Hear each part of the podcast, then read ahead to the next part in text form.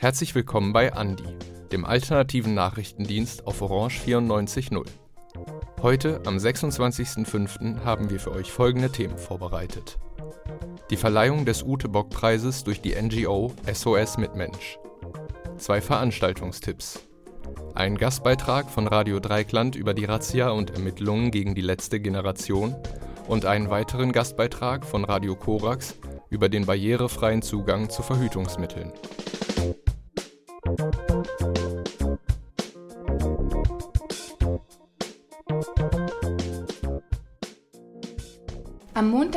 22. Mai, wurde im Rathaus in Wien der Ute-Bock-Preis für Zivilcourage von SOS Mitmensch vergeben. Zeynep Buirak hat die Preisverleihung moderiert und erzählt, worum es bei der Auszeichnung geht. SOS Mitmensch hat den Ute-Bock-Preis für Zivilcourage 1999 ins Leben gerufen. Mit diesem Preis zeichnet SOS Mitmensch also seit vielen Jahren außergewöhnliche Zivilcourage aus von Personen und Initiativen, deren angewandte Grundrechtspflege, deren Bemühungen um die Einhaltung der Menschenrechte in ihrem Umfeld tatsächlich enorme Wirkung entfalten konnte. Und diesbezüglich ist und bleibt ein ganz großes Vorbild die Namensgeberin dieses Preises, die unvergessene Ute Bock. Ute Bock ist für die Rechte von Geflüchteten eingetreten und war die erste Preisträgerin. Zu den Preisträgern in diesem Jahr gehört die Organisation IG24, die sich für die Pflegekräfte in der 24-Stunden-Pflege in Österreich einsetzt. Dabei geht es vor allem um eine Verbesserung der Arbeitszeiten und Bezahlung und um den arbeitsrechtlichen Schutz. Die IG24 klärt auch über die Rechte der Betreuerinnen auf, weist auf Diskriminierungen hin und bietet in vielen Sprachen Fortbildungen an über die Bedeutung der ehrenamtlichen Arbeit der IG24 spricht Gerlinde Affenzeller. In unserem Land gibt es über 60.000 Menschen, fast ausschließlich Frauen, fast ausschließlich migrantische Frauen, die für zwei bis drei Euro die Stunde 24 Stunden am Tag arbeiten. Jawohl, 24 Stunden und das 14 Tage durchgängig oder sogar länger. Diese Frauen, die in häuslicher Pflege als Betreuerinnen arbeiten, sind nirgendwo angestellt. Sie sind Mitglied der Wirtschaftskammer Österreich, wo sie auch den jährlichen Beitrag zahlen müssen, weil ihre Arbeit offiziell als selbstständig eingestuft wird. Dieses System der 24-Stunden-Betreuung stellt eines der wesentlichen Fundamente des österreichischen Betreuungs- und Pflegesystems dar. Diese ausbeuterischen Umstände sind vor allem für die Frauen selbst sehr schwer zu ertragen. Und so haben sich vor drei Jahren einige der Betreuerinnen selbst organisiert und eine Unterstützungsinitiative für die Arbeiterinnen, welche vorwiegend von der Slowakei oder Rumänien oder Bulgarien zu uns nach Österreich pendeln, aufgebaut. Diese Initiative bemüht sich, geregelte Arbeitsverhältnisse zu fordern in einer Branche, die völlig unreguliert ist. Diese Initiative kommuniziert erstmals die Probleme nach außen. Eine der Preisträgerinnen spricht über die Schwierigkeiten, mit denen sich die IG24 konfrontiert sieht. Uns wird vorgeworfen, dass wir ein gut funktionierendes System durch unsere Forderungen zerstören würden. Doch wir legen nur den Finger in eine Wunde, bei der Politik, Sozialpartner und Konsumentinnen konsequent wegschauen. Uns wird vorgeworfen, dass wir es nicht hinnehmen, dass eine leistbare menschenwürdige Betreuung nur durch menschen- und arbeitsrechtswidrige Arbeitsbedingungen möglich sein soll. Auch die Organisation Queerbase hat den diesjährigen Ute Bock-Preis erhalten. Queerbase unterstützt queere, geflüchtete Menschen in Österreich beim Asylverfahren und im Alltag und organisiert Veranstaltungen. Alexander Bolak von SOS Mitmensch betont die Notwendigkeit der Organisation Queerbase. Wir leben leider in einer Welt, äh, in der es Dutzende Staaten gibt, in der Menschen aufgrund ihrer sexuellen Orientierung und oder ihrer Geschlechtsidentität verfolgt werden. In einigen Staaten droht Betroffenen sogar die Todesstrafe. Wir leben hier in Österreich. Auch Österreich war vor einigen Jahrzehnten äh, noch ein solcher Verfolgerstaat. Das hat sich inzwischen zum Glück geändert. Allerdings braucht es auch in Österreich noch immer einen intensiven Kampf gegen Diskriminierung. Und umso wichtiger ist es und umso toller ist es, dass es Organisationen wie die Queer Base in Österreich gibt. Marvi Hörbiger spricht bei der Verleihung des Ute Bock Preises über die zentralen Aufgaben von Queer Base. Die Queerbase wurde 2015 gegründet. Seither hat sie sich durch ihren unermüdlichen Einsatz zur wichtigsten Anlaufstelle für Queer Refugees und zu einer Bastion für die Gleichberechtigung und Freiheitsrechte in Österreich entwickelt. Sie betreibt Wohnungseinrichtungen, in denen queere Geflüchtete untergebracht werden. Sie unterstützt sie bei ihrem Asylverfahren, vertritt sie gegenüber Behörden, vermittelt medizinische, psychologische Betreuung, organisiert Deutschkurse und Freizeitangebote. Sie lässt sie nicht allein. Sie ist für sie da. Sie sorgt für ihre Integration. Die Queerbase macht das alles auf einem höchst professionellen, hartnäckig, leidenschaftlichen, empathischen, aber trotzdem mit der gebotenen Sachlichkeit, Umsicht und Gewissenhaftigkeit. Ihre Aktivitäten, ihr Engagement, ihr gesamtes Tun sind getragen von dem wichtigsten Grundpfeiler unseres Miteinander der festen, unverhandelbaren Überzeugung, dass die Würde des Menschen unantastbar ist. Egal woher der Mensch kommt, welche Hautfarbe er hat, welche Religion er ausübt und welche sexuelle Orientierung er ausleben möchte und welches Geschlecht er sich zuweist. Dieser Beitrag wurde von Elisabeth Jutmeier und Maria Wallner gestaltet.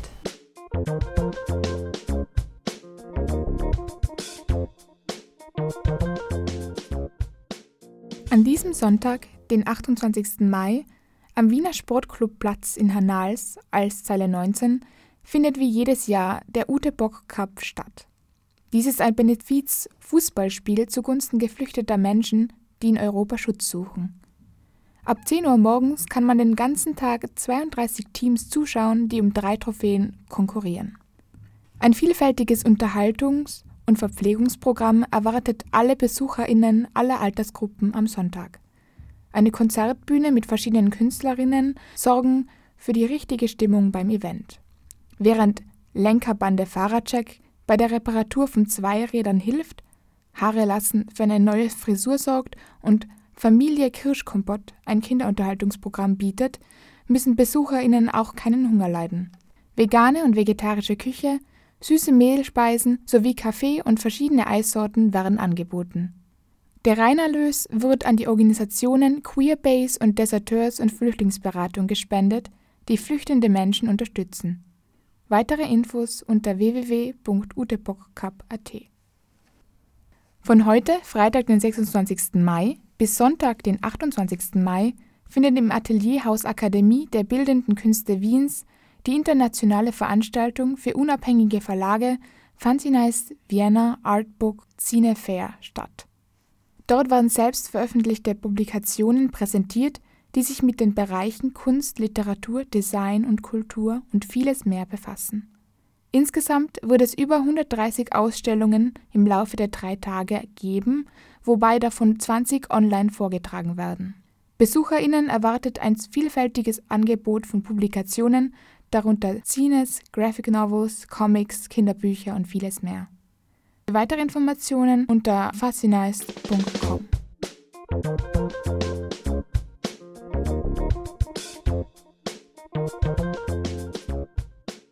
Nach den in Deutschland durchgeführten Razzien gegen die letzte Generation ermitteln nun Polizei und Staatsanwaltschaft wegen dem Verdacht der Bildung einer kriminellen Vereinigung. Radio Dreieckland hat über die Verhältnismäßigkeit dieser Maßnahme mit Franziska Nedelmann, der Vizevorsitzenden des Republikanischen Anwaltsvereins von Berlin, gesprochen.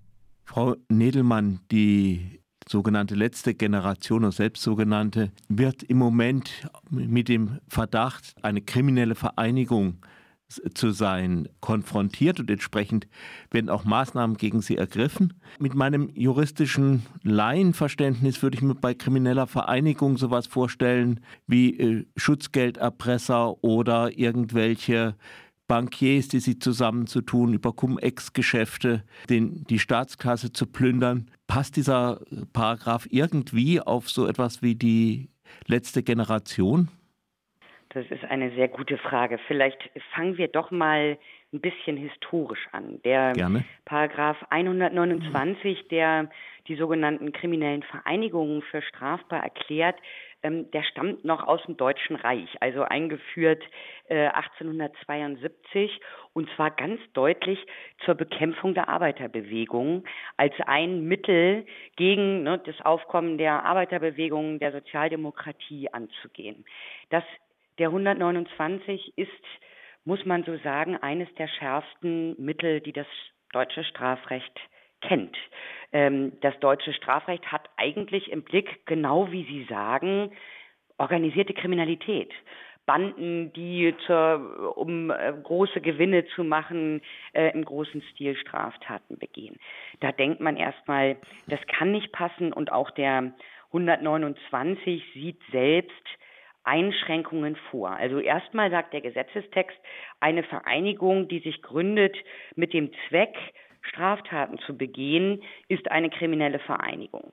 Dann sagt der Paragraph noch, naja, die Straftaten, die müssen schon mit mindestens zwei Jahren Freiheitsstrafe im Höchstmaß belegt sein.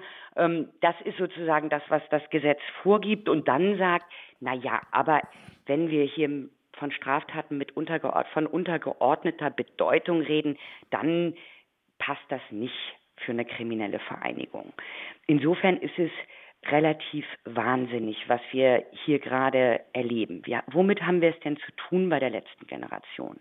Die letzte Generation arbeitet weder verdeckt noch clandestin, sondern macht alle Aktionen öffentlich, filmt sich dabei ab und hat zum Ziel, die Bundesregierung dazu aufzufordern, das 1,5 Grad Ziel des Pariser Klimaabkommens einzuhalten. Also das Ziel dieser Gruppe ist natürlich nicht die Begehung von Straftaten, sondern im Prinzip der Aufruf an die Bundesregierung, sich an die Verfassung zu halten, nämlich den Schutz der natürlichen Lebensgrundlagen zu gewährleisten. Was man sagen muss, ist, dass die letzte Generation mit den vor allen Dingen den Blockadeaktionen natürlich, das haben wir jetzt in den letzten Monaten gesehen, Straftaten begehen kann. Wobei auch hier man sagen muss, die letzte Generation bedient sich eines Mittels, was eines der wichtigsten Mittel in unserer Demokratie ist, nämlich zu protestieren, nämlich Straßenblockaden durchzuführen. Das ist die Wahrnehmung des Grundrechts auf Versammlung, auf Meinungsäußerung. Man muss dann gucken, ob das äh, eine Straftat ist, also eine Nötigungsstraftat. Da muss dann eine Güterabwägung stattfinden. Wie weit geht das Versammlungsrecht und wie weit schränkt man damit Rechte anderer ein?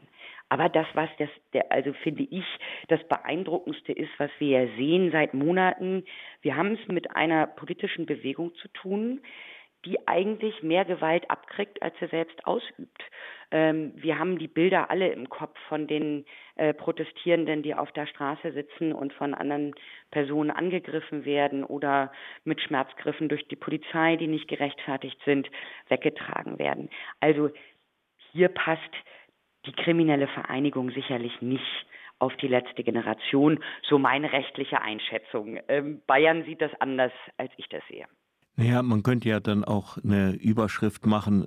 Verkehrsminister traf sich mit mutmaßlicher krimineller äh, Vereinigung. Herr Wissing, wann treten Sie zurück? Und das ist ein weiterer Punkt, den ich wirklich interessant finde, was, und das glaube ich, muss man auch nochmal deutlich machen. Mit dem Vorwurf, ähm, es könnte sich um eine kriminelle Vereinigung handeln, geht es nicht mehr darum, einzelne Handlungen strafrechtlich zu verfolgen, sondern eine gesamte Gruppe äh, zu kriminalisieren. Das heißt zu sagen, wenn ihr irgendwie in die Organisation eingebunden seid, wenn ihr unterstützt, seid ihr kriminell. Das ist ja nichts anderes als zu sagen, ähm, ihr seid aus dem politischen Diskurs ab hm. sofort ausgeschlossen. Also das zu dem Beispiel, äh, Herr Wissing trifft sich mit einer kriminellen Vereinigung. Das ist, so scheint es mir zu sein, der Versuch, diese wichtige und drängendste Frage, wie wir eigentlich mit den Gefahren des Klimawandels umgehen, einfach zu diskreditieren und in die kriminelle Ecke zu stellen, damit sich die Politik damit nicht mehr auseinandersetzen muss. Das ist ähm, etwas, wo man sagen muss, die Teilhabe an der politischen Meinungsbildung soll hier über das Strafrecht eigentlich verhindert werden. Schlüpfen wir etwas zurück in die Argumentation der äh, bayerischen Staatsanwaltschaft, also Berlin, der Münchner. Ähm, mhm. Sie sagen ja, es, es, Sie, es gäbe den Verdacht, dass zwei Mitglieder der äh, letzten Generation einen Anschlag äh, geplant haben auf eine Erdölpipeline. Ähm, mhm. Ist das dieser Organisation anzurechnen? Also mal abgesehen davon, die, die beiden sind nicht verurteilt, das muss man natürlich dazu sagen. Also auch da gilt ja noch die Unschuldsvermutung ähm, im, im Hinblick darauf. Trotzdem kann man natürlich das mit in die Frage einbeziehen, ob da so ein Anfangsverdacht für eine kriminelle Vereinigung besteht. Aber auch das halte ich vor, vor dem Hintergrund von allem, was wir über die letzte Generation wissen und was die letzte Generation macht, für vollkommen abwegig. Bei diesen, es gab ja diese bayerische äh, Aktion im Frühjahr des letzten Jahres und auch eine vielleicht etwas ähnliche Aktion in Brandenburg. Das sind natürlich keine Aktionen, die den die den Charakter der letzten Generation prägen. Das sind äh, einzelne Aktionen gewesen aus dem letzten Jahr und vor allen Dingen, und da meine ich, muss doch auch eine Strafverfolgungsbehörde das Augenmaß bewahren. Es handelt sich ja nicht darum, dass, wie es häufig gerne auch aus Bayern propagiert wird, jetzt die Haushalte ohne Ölversorgung, ohne Gasversorgung gelassen werden sollten. Ein gefährlicher Eingriff das alles hat ja gar nicht stattgefunden. Wir müssen doch die, die Sachen auch so benennen, wie sie sind. Da haben symbolische Proteste stattgefunden, die zum Ausdruck bringen sollten, was welche Gefahr in der ganzen fossilen Energie liegt. Aber wir haben es ja nicht damit zu tun, dass wir hier konkrete Gefährdungen haben. Insofern meine ich auch hier, dass wir keinesfalls davon sprechen können, dass das jetzt eine erhebliche Gefahr für die öffentliche Sicherheit und Ordnung oder derartiges darstellt, sondern ja auch ganz klar als symbolische Aktion so deklariert worden ist. Also ich glaube, das, was ich was mir am meisten Sorgen macht und was mich umtreibt, vor allen Dingen nach den gestrigen Ereignissen, ist einmal der Umgang der bayerischen Strafverfolgungsbehörden mit der Unschuldsvermutung nämlich dass da, als die Homepage blockiert worden ist durch die äh, Strafverfolgungsbehörden, da schon hingeschrieben worden ist, es handele sich um eine kriminelle Vereinigung, was ein absoluter Verstoß ist gegen die Unschuldsvermutung. Und das Zweite, was mich sehr, sehr umtreibt, ist, dass unsere Demokratie eigentlich nur davon leben kann, dass wir genau diese Protestform haben und wir wissen alle, dass das Klima eines der wichtigsten Themen ist. Mit dem Schritt, den, der jetzt gegangen worden ist, treibt man eine politische, einen politischen Akteur oder eine politische Akteurin in die Illegalität und gefährdet damit die lebendige Demokratie, indem man nämlich sagt, und das muss man sich vor Augen halten, wenn man sagt, wir haben den Verdacht einer kriminellen Vereinigung, dann können die Strafverfolgungsbehörden mit allem vorgehen, was die Strafprozessordnung so vorsieht. Telefonüberwachung, Wohnungsinnenüberwachung, Durchsuchung, Online-Durchsuchung. wir haben also jetzt eine Ansage ähm, der Justiz, die sagt, wir können alle überwachen. Wir können alle ausforschen, die in irgendeinem Zusammenhang mit dieser Klimaprotestbewegung äh, stehen könnten. Das wird sehr, sehr viele Menschen abschrecken. Das ist ein massiver Eingriff in die Ausübung von Grundrechten durch pure Abschreckung. Und das ist das, was mir eigentlich am meisten Sorge macht. Und das ist auch hier in Berlin gerade ähm, ein großes Thema, weil unsere neue Justizsenatorin jetzt groß verkündet, die Berliner hat, äh, Staatsanwaltschaft hatte gesagt, wir sehen hier keinen Anfangsverdacht für eine kriminelle Vereinigung. Und mit der neuen Justizsenatoren ist da jetzt ein neuer Prüfvorgang eingeleitet worden, sodass man sich eigentlich des Verdachts nicht erwehren kann, dass hier die Politik versucht, Einfluss zu nehmen, um laute Stimmen, wichtige Stimmen mundtot zu machen, indem man sie einfach kriminalisiert. Das halte ich für ausgesprochen besorgniserregend.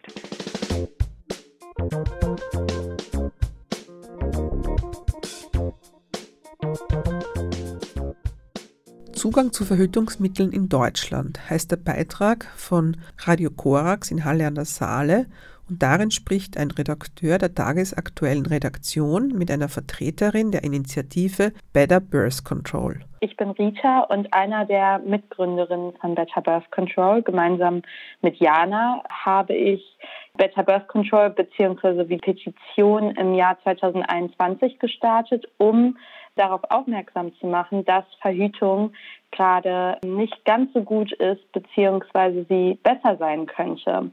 Und äh, wir haben eben in dieser Petition mehrere Forderungen gestellt, die eben Verhütung verbessern könnten für alle Geschlechter in Zukunft. Und das hat so eine enorme öffentliche Resonanz beziehungsweise Präsenz dann letztlich gehabt, dass eben auch die Politik sogar auf uns zugekommen ist und gesprächsbereit war und wir eben unsere Forderungen integrieren konnten in die politische Agenda. Luxemburg ist ja jetzt den Schritt gegangen, Verhütungsmittel kostenfrei zu machen. Ich glaube, zehn Verhütungsmethoden, die zu 100 Prozent von der Krankenkasse übernommen werden sollen, sind auf der Website dieser Kasse aufgelistet. Kondome für Männer sind nicht dabei beispielsweise. Der Preis für diese soll bestehen bleiben. Allerdings gibt es auch ein Programm, an dem an mehreren öffentlichen Einrichtungen, wie auch zum Beispiel Schulen, äh, Kondomspender, also Automaten oder Verteiler, existieren sollen. Also ein sehr, sehr großer Schritt, ja auch gerade, also der sich meines Eindrucks nach ja auch mit vielen eurer erklärten Ziele deckt. Wie habt ihr denn bei Better Birth Control diese Entwicklung in Luxemburg wahrgenommen? Also genau, du sprichst es an. Also ein Ziel unserer Arbeit ist eben auch, dass Verhütung für alle Menschen kostenlos wird. Also wir sind der Meinung, dass Verhütung und die Wahl über das Verhütungsmittel auf jeden Fall nicht an finanziellen Ressourcen scheitern darf. Und deshalb blicken wir natürlich sehr optimistisch auch nach Luxemburg, da wir finden, dass das auf jeden Fall der erste richtige Schritt ist, Menschen Verhütungsmittel kostenlos zur Verfügung zu stellen.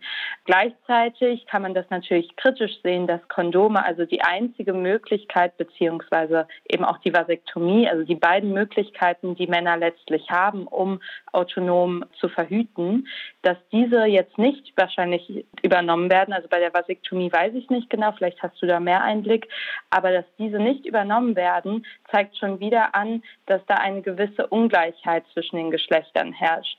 Wir finden, es sollten alle Verhütungsmittel übernommen werden, sodass jede Person, also unabhängig vom Geschlecht, frei und selbstbestimmt verhüten kann. Du hast es jetzt schon gesagt, ein wichtiger Schritt, den ihr da in Luxemburg wahrgenommen habt. Wie ist dann der Stand in Deutschland bezüglich der Verhütung? Also erstmal, welche Methoden sind verfügbar überhaupt und wofür ist diese individuelle Verfügbarkeit hierzulande eigentlich äh, abhängig vor allem? Genau, also wenn man hier in Deutschland mal auf die Möglichkeiten schaut, wie man verhüten kann, dann gibt es eben eine Vielzahl an hormonellen Methoden für Frauen, also beispielsweise die Pille, das Hormonimplantat, die Hormonspirale. Es gibt aber auch einige nicht hormonelle Mittel, wie zum Beispiel die Kupferspirale oder auf der Seite des Mannes eben auch das Kondom. Bei Männern, da macht sich eben genau dieses Ungleichgewicht, was ich bereits erwähnte, bemerkbar. Die Männer haben eben nur das Kondom und die Vasektomie zur Verfügung, um eben zu verhüten. Und äh, derzeit ist es in Deutschland so, dass Männer ganz normal sich die Kondome kaufen müssen, beziehungsweise die Vasektomie zahlen müssen. Frauen hingegen haben bis zum 22. Lebensjahr die Möglichkeit, über die Krankenkasse ihr Verhütungsmittel abwickeln zu lassen. Das ist bis 18 vollständig, wird das bezahlt und bis 21 kommt da dann noch eine Rezeptgebühr dazu. Aber an sich gibt es bereits eine Regelung, die ja, Verhütungsmittel letztlich zumindest in einer Zeit erstattet. Aber wir finden, das ist nicht genug. Und das ist eben auch nur einseitig betrachtet. Ja, genau. Also wie du gerade gesagt hast, so die Thematik Verantwortung für sichere Verhütung fair verteilen zwischen Zeugungs- und Empfängnisverhütung. Wie würdest du sagen, sieht es da im gesellschaftlichen und politischen Dialog aus? Gerade weil du auch gesagt hast, dass ihr eben auch viel mit äh, der Politik zusammenarbeitet, mit parteipolitischen äh, VertreterInnen. Wie hast du das Gefühl, dass Verhütungsmethoden für Männer da eine Rolle spielen? Also ich glaube, lange Zeit fehlte eben die Lobby sozusagen für Verhütungsmittel für Männer und eben auch für die reproduktive Gesundheit von Männern. Weil wenn man eben einmal schaut, dann sind eben die gängigen Verhütungsmethoden auf Frauen ausgerichtet. Und wir glauben eben, dass diese Lobby gefehlt hat, bis eben wir diese Petition angestoßen haben. Und jetzt sind wir eben im Kontakt mit Parteien und mit der Bundesregierung, um eben unsere Forderungen letztlich auch umzusetzen. Wir haben sehr viel daran gearbeitet, dass die Forderungen bis zur Bundestagswahl im Jahr 2021 zunächst in die Parteiprogramme integriert werden. Das haben haben wir auch erfolgreich geschafft. Das war sowohl bei der FDP, bei den Grünen, bei der SPD und bei der Linken der Fall.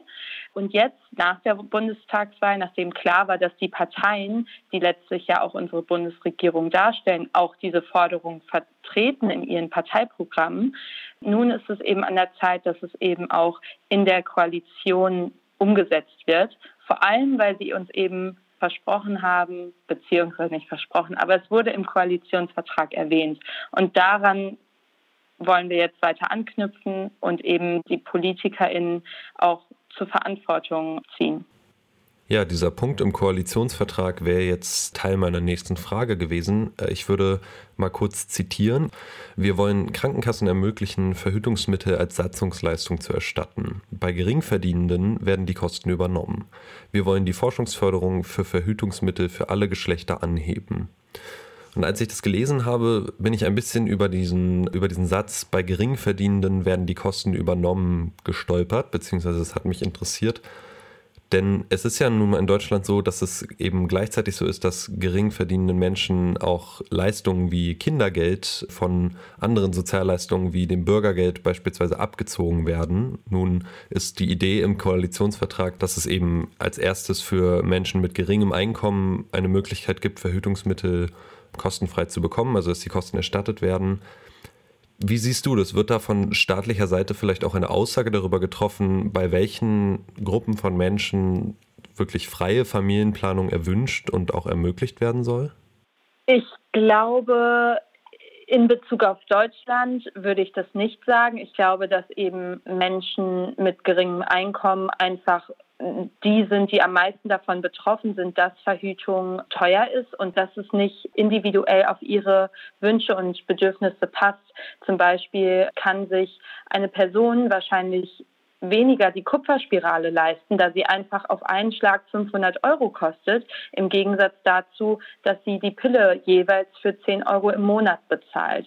Und vielleicht wäre die Kupferspirale eine viel passendere Möglichkeit für die Person. Allerdings scheitert das an finanziellen Mitteln. Und ich glaube, das ist eher der Ansatz, den die Politik verfolgt, zu sagen, die Menschen mit geringem Einkommen haben halt gerade nicht die freie Wahl über Verhütungsmittel und denen wollen wir primär helfen. Nichtsdestotrotz möchte ich an dieser Stelle erwähnen, dass es genug Programme gibt, vor allem im globalen Süden, die darauf aus sind, Menschen Verhütungsmittel zur Verfügung zu stellen. Und da würde ich nicht ausschließen, dass da nicht vielleicht auch der Gedanke hintersteckt, ein bisschen Kontrolle über deren Reproduktion zu erlangen. Aber das ist nochmal ein ganz anderes Thema, was auch viel zu wenig beleuchtet wird.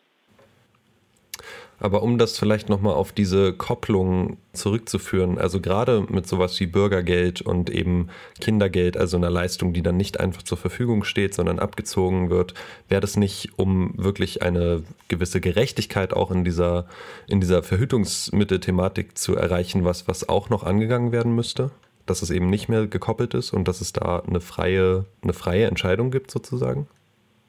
Auf jeden Fall. Und unsere Forderung ist ja auch nach wie vor, dass alle Menschen Zugang zu kostenlosen Verhütungsmitteln haben sollten.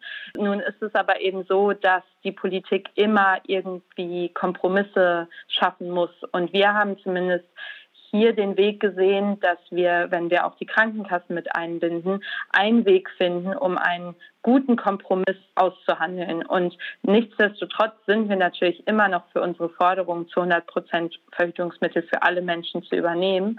Aber in diesem Fall war es jetzt eine Lösung, auf die wir uns auch verständigen konnten mit der Politik zusammen.